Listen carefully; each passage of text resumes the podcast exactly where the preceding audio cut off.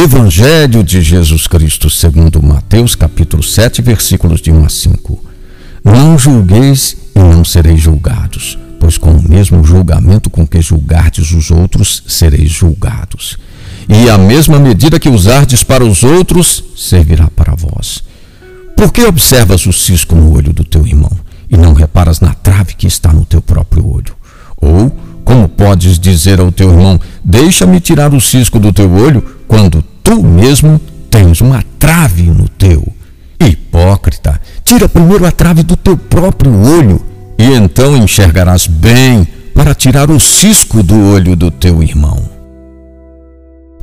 Deus nos julga com a mesma medida que usamos para os outros.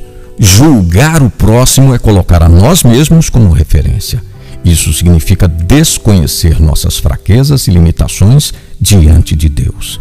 Devemos nos preocupar com o irmão e, sempre que possível, ajudá-lo em sua caminhada. Por vezes falamos em correção fraterna.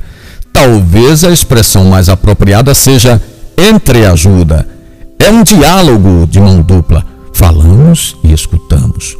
Por vezes existem três diferentes pontos de vista: a minha opinião, a opinião do outro e a opinião verdadeira. A oração e o exame de consciência iluminam as atitudes, as nossas e as dos outros.